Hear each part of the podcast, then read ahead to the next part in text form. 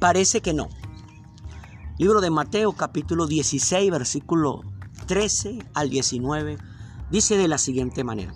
Cuando llegó a la región de Cesarea de Filipo, Jesús preguntó a sus discípulos, ¿quién dice la gente que es el Hijo del Hombre? Le respondieron, unos dicen que es Juan el Bautista, otros que Elías y otros que Jeremías, o uno de los profetas. ¿Y ustedes? ¿Quién dicen que soy yo? Tú eres el Cristo, el Hijo del Dios viviente, afirmó Simón Pedro. Dichoso tú, Simón, hijo de Jonás, le dijo Jesús, porque eso no te lo reveló ningún mortal, sino mi Padre que está en el cielo. Yo te digo que tú eres Pedro, y sobre esta piedra edificaré mi iglesia, y las puertas del reino de la muerte no prevalecerán contra ella. Te daré las llaves del reino de los cielos. Todo lo que ates en la tierra quedará atado en el cielo. Y todo lo que desates en la tierra quedará desatado en el cielo. Amén. Aquí en este pasaje del libro de, de Mateo, en el capítulo 16, que acabamos de compartir, nos narra el momento donde nuestro Señor Jesucristo le hace una pregunta sumamente importante a estos hombres que lo tenían, que estaban caminando con él aproximadamente en esta etapa como un poquito más de tres años. El ministerio completo de nuestro Señor Jesucristo duró unos tres años y medio. Pero aquí estaban pisando más o menos casi los tres años. Ya estos hombres que, que habían acudido al llamado que Jesús les había hecho, habían visto los milagros, las señales, las maravillas, el poder del cielo que estaba sobre la persona de Jesucristo. Y aquí hay una conversación entre ellos. El contexto en el cual se, se, se presta, se da esta, se concreta esta conversación entre Jesús y sus seguidores, está en el contexto donde se presentan unos fariseos y le piden a Jesús una señal para que él pudiera indicar que él era quien decía ser que era en este caso el Mesías. Y ellos le piden una señal, pero Jesús le dice que no, que no le va a dar ninguna señal, que la señal que le será entregada será la misma señal que se le dio a Jonás. Le recalca Jesús. De repente empiezan ahí, entonces Jesús le hace una conversación previa a ellos, le dice que tengan cuidado de la levadura de los fariseos. La levadura era la enseñanza, la doctrina, la, la creencia de los fariseos. Y, Jesús los reprende a ellos duramente, le dice que tengan cuidado, que se cuiden de la, de la levadura de los fariseos. Pero ellos estaban pensando que Jesús creía que le estaba, que ellos creían que Jesús le estaba diciendo que, que se cuidaran de, no llevar pan, alimento. Pero no era eso, era la, la incredulidad. La levadura a la cual Jesús se estaba refiriendo en cuanto a los fariseos, en cuanto a los religiosos de aquella época. Era la religiosidad. Y aquí se, nos, se da esa conversación entre ellos. Jesús viene y le hace una pregunta. ¿Quién dice la gente que soy yo? Ellos empiezan a responder. Unos dicen que tú eres Juan el Bautista, Elías, Jeremías o alguno de los profetas. Mira lo que nombran. Nombran, nombran a Juan el Bautista que había sido decapitado. Nombran a Jeremías. Nombran a Elías que fue llevado al cielo en un carro de fuego milagrosamente. o alguno de los profetas. Pero Jesús en ese momento viene y le dice, pero ustedes sea, en pocas palabras, eso dicen, opinan aquellas personas que me han estado siguiendo, pero de lejos. Pero ustedes, ustedes que han estado más cerca, ustedes que han desayunado conmigo, almorzado conmigo, cenado conmigo, eh, eh, estado conmigo de arriba abajo, para arriba y para abajo, que han visto todo lo que yo he hecho. Estoy parafraseando en ese pasaje. Ellos le dicen, ellos le dicen, ¿quiénes dicen ustedes que soy yo? Pero en ese momento sale uno de ellos, exactamente Simón. Le dice, tú eres el Cristo, el Hijo del Dios viviente. En, otro, en otras versiones de la Biblia, en ese mismo pasaje, dice, tú eres el Cristo, el que vino a salvar al mundo del pecado. En ese momento Jesús le dice a, a Simón, le dice, Simón, hijo de Jonás, bienaventurado tú eres porque esto no te lo reveló ningún ser mortal, o sea, ninguna persona. Esto te lo reveló directamente mi Padre del cielo. Y le dice, y yo te digo que tú eres Simón, hijo, tú eres Pedro. Y sobre esta piedra edificaré mi iglesia, o sea, construiré mi iglesia, construiré mi reino, levantaré mi reino. Pero le dice, y las puertas del infierno no van a prevalecer contra esta iglesia. No contra Pedro, contra la iglesia. Porque Pedro representaba esa voz de fe. Si las puertas del infierno no van a prevalecer. Y te daré las llaves del reino. Hay algunas versiones que dicen, te daré autoridad. Te daré autoridad sobre todo poder de las tinieblas. Te daré la llave del reino y todo lo que tú ates. Una versión dice, todo lo que tú prohíbas. Tú tendrás el poder de detener el reino de las tinieblas y tendrás el poder de mover el reino de la luz. O en pocas palabras, tú tendrás el poder de detener al infierno, pero tendrás el poder de desatar al cielo. Tendrá el poder de derrotar el reino de las tinieblas, pero tendrá el poder de, de avanzar el reino de la luz, el reino del cielo. Aquí en esta conversación, Jesús estaba recalcando que Él estaba entregando la misma autoridad de detener al infierno a sus seguidores. Luego el capítulo 16 lo cierra con que Jesús empieza a hablar, a predicar de su muerte. Recordemos que con la muerte de Él iba a descender su Espíritu Santo, no sobre algunos, sino sobre todos aquellos que abrieran su corazón a lo que Él había estado haciendo y lo que Él iba a hacer en cuanto a morir en esa cruz. Aquí vemos que hay una autoridad.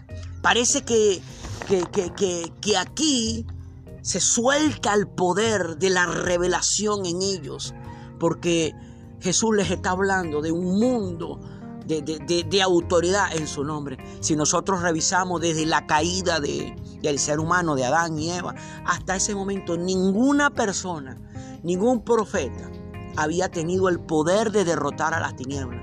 No lo tuvo Moisés en cuanto a, a, a detener el poder de las tinieblas. Aquí es la primera vez que Jesús les está hablando de una manera clara y concisa de que hay un reino de las tinieblas. Las puertas del infierno, le dice, no prevalecerán contra mi iglesia. Ojo, no dice que no llegarán, sino que no van a prevalecer. Se van a levantar a través de la pobreza, de la escasez, de la estrechez, de la miseria. Pero dice, pero no van a prevalecer.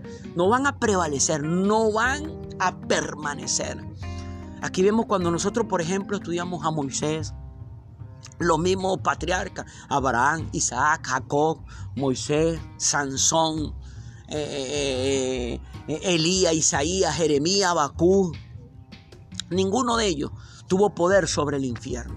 Tuvieron poderes sobre las personas. Moisés tuvo poder sobre las personas. Abraham tuvo poder sobre las personas. Isaac tuvo poder sobre las personas. Jacob tuvo poder sobre las personas. Pero nadie había tenido poder sobre el infierno mismo. Eso solamente Dios. Pero Dios se lo estaba entregando, se lo estaba entregando a su iglesia, a este equipo de hombres y mujeres que estaban siguiéndolo y que estaban viendo lo que él estaba haciendo. Mire lo que dice Isaías. En Isaías, capítulo 40, versículo 31. Dice la palabra, que así, Isaías 40, 31 dice, pero los que confían en el Señor, ojo, pero los que confían en el Señor renovarán sus fuerzas. Volarán como las águilas, correrán y no se fatigarán, caminarán y no se cansarán. O sea, Dios estaba hablando una promesa, que todos los que confían en el Señor iban a renovar su fuerza, iban a a volar como las águilas. Iban a correr, iban, correrán y no se fatigarán, caminarán y no se cansarán. Vemos aquí que esta es una promesa que Dios estaba hablando de confianza. Ahora, cuando volvemos aquí a este pasaje de, del libro de Mateo, capítulo 16, versículo 13 al 19. Ahí, con esas llaves del reino, Jesús se las estaba entregando porque ellos tenían la confianza de quién era Él exactamente. Recordemos la pregunta que él hizo, ¿quiénes dicen la gente que soy yo? Y cuando le dieron el reporte de quién era lo que la gente decía, quién era Él, pero después le preguntó, pero ustedes. Recordemos que esos hombres estaban confiando en Jesús, confiaron tanto que lo abandonaron todo para seguirlo a Él. En eso se levanta este hombre llamado Simón. Tú eres el Cristo, el Hijo del Dios viviente, del Dios que está vivo, del Dios que tiene poder. Y Jesús le dice esa palabra, bienaventurado eres. O sea, en pocas palabras, eres tres veces bendecido. Porque estás confiando, sabe que... Pero hay algo curioso allí. Jesús le dice, esto no te lo ha revelado ningún mortal. Esta revelación te la dio mi Padre que está en el cielo. Ahora la pregunta es, ¿por qué Dios Padre le reveló esto al corazón de Pedro? Por la confianza que Pedro tenía en la persona de nuestro Señor Jesucristo. Y esa confianza que Pedro tuvo de saber concretamente quién era Jesús. Jesús no era un profeta más. Jesús no era un buen hombre. Jesús era el Hijo de Dios. Jesús era el Mesías, Jesús era el Cristo, como Pedro lo recalcó, el Hijo del Dios, ojo, recalcó, viviente. No es un Dios que estaba muerto, es un Dios que está vivo, que siente, que escucha, que ve, que habla, pero sobre todas las cosas un Dios que hace y hace bien. A esa actitud de confianza que demostró Pedro, Jesús lo alabó, bienaventurado él, porque no te lo ha revelado ningún mortal, te lo reveló mi Padre. Y yo te digo que a ti te daré, mira lo que él dice, las llaves del reino. Esa confianza que demostró este hombre de tener la claridad de quién era Cristo, quién era Jesús, le hizo recibir las llaves del reino. Y le hizo una promesa, te daré las llaves del reino y las puertas del infierno no van a prevalecer. Ojo, no le dijo que no se iban a levantar. Pudiera ser que se iban a levantar, pero no iban a prevalecer. Y le dice, las puertas del infierno prevalecerán. Y todo lo que tú prohíbas, Pedro, todo lo que tú ates en esta tierra va a quedar atado en el cielo. Y todo lo que tú desates, permita, en esta tierra quedará desatado y quedará permitido desde el cielo. Allí nosotros vemos ese poder. Cuando vamos al libro de Efesios capítulo 6, versículo 12, allí dice, nuestra lucha no es contra carne ni sangre, sino contra principados, potestades, gobernadores de las tinieblas, huestes espirituales de maldad que se mueven en las regiones celestes. En ese pasaje de Efesios se nos habla que tenemos una lucha. Todo ser humano en esta tierra tiene una lucha.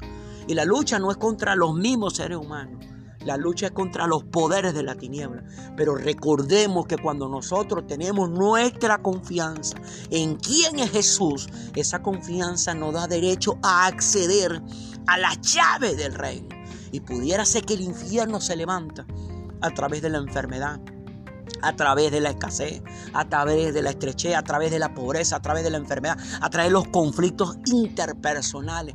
Pero ese poder de las tinieblas que se ha levantado no puede prevalecer si nosotros tomamos esas llaves del reino, porque recordemos que allí se nos dijo que todo, porque cuando le estaba hablando Jesús, Jesús no le estaba hablando a Pedro, Jesús le estaba hablando a su iglesia, porque dice, sobre esta piedra, dijo Jesús, edificaré mi iglesia. No dijo, o sea, ¿qué, qué significaba eso? Esa piedra significaba esa confianza sobre esta confianza yo voy a construir, a levantar mi iglesia, o sea, mi pueblo. Tú como hombre y mujer que le has entregado tu corazón a Jesús, tienes que pararte sobre esa piedra de confianza de quién es Cristo. Jesús no es un profeta. Jesús no es un buen hombre, Jesús no es, un, no es un buen ser humano, Jesús es el Hijo del Dios viviente y Él murió en la cruz y si tú creíste que Él murió en la cruz, a ti se te ha entregado la llave del reino. Y note que le dijo, todo lo que tú ates aquí en la tierra, o sea, todo lo que tú prohíbes aquí en la tierra, será atado y prohibido en el cielo. Y todo lo que tú desates y permitas en esta tierra, será desatado y permitido desde el cielo. Ahora, note que ahí no dice que esa autoridad era para apóstoles, profetas, evangelistas, pastores, maestros. No, sobre todo hombre mujer que tuviera la confianza. ¿Quién es Jesús? Ahora mira esto. Si a nosotros se nos ha entregado ese poder y esa autoridad a través de la confianza, de saber quién es Jesús, y en un momento de nuestra vida parece que no vamos a salir adelante, a través de esas llaves del reino que se nos ha entregado, vamos a salir adelante. Como decía ese pasaje de Isaías, que los que confían en el Señor renovarán, dice allí, sus fuerzas como el águila. Sabes que el águila cuando llega a aproximadamente a sus 40 años de edad, las águilas son las aves que tienen más, más tiempos de vida sobre la tierra. Ellas cuando tienen 40 años buscan un, un cerro, el cerro más alto del lugar donde ellos se encuentran y vuelan allí. Y allí en ese cerro ellos comienzan un proceso, ellas comienzan un proceso de transformación empiezan a quitarse cada una de las plumas. Al arranca hasta que se quita todas las plumas. Porque al llegar a los 40 años, las plumas son tan viejas que ya no puede volar como antes. Por tener 40 años, sus uñas se doblan tanto que ya no puede agarrar las presas como antes. Por tener tantos años, su pico se va curviando que ya no puede tener la misma fuerza. O sea, cuando ella llega a esa etapa de su edad, ella busca un cerro el cerro más alto donde ella se encuentra. Allí empieza a arrancarse cada una de sus plumas para que le salgan plumas nuevas. Con el pico se arranca cada una de sus uñas para que le salgan unas nuevas. Y el pico después termina partiéndoselo con la roca. Ese proceso dura aproximadamente unos tres meses. Son más o menos como 90 días. Pero luego de esos 90 días de renovación, esa águila sale y vuela otra vez por esa región, unos 40 años más. Pero como ella pareciera que no iba a poder salir adelante, pero sí salió adelante. ¿Por qué? Porque se renovó. Yo no sé en qué punto de tu vida te encuentras tú en este momento, hermano o hermana. Amigo, amiga, a lo mejor tal vez tú no le has entregado tu corazón a Cristo. O a lo mejor tú eres de la persona que todavía piensa que Jesús fue un buen hombre, fue un buen profeta, fue Juan el Bautista, Elías, Jeremías o alguno de los profetas de la antigüedad. Tal vez tú en este punto no tienes la claridad que Jesús es el Cristo, el Hijo de Dios, y que Él en la cruz del Calvario murió. Murió para pagar tu pecado, mi pecado y el pecado de todo. Pero implica que cada quien de una manera personal tiene que tener la confianza de creer en lo que Jesús hizo. Esa confianza, pararnos en la roca de esa confianza, nos da el derecho de recibir las llaves del reino.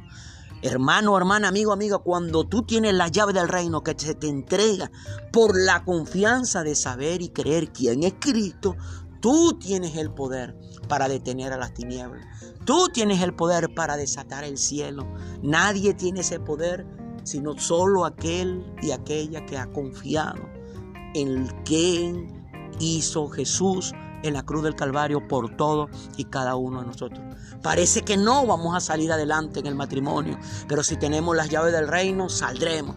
Parece que no vamos a salir adelante en la finanza, pero si tenemos las llaves del reino, saldremos adelante. Parece que no vamos a salir adelante en, en el problema de salud, pero si tenemos las llaves del reino, saldremos adelante. Porque Dios nos ha entregado a través de Jesucristo una autoridad.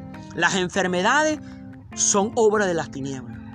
La escasez, la pobreza, la estrechez y la miseria son obra de las tinieblas.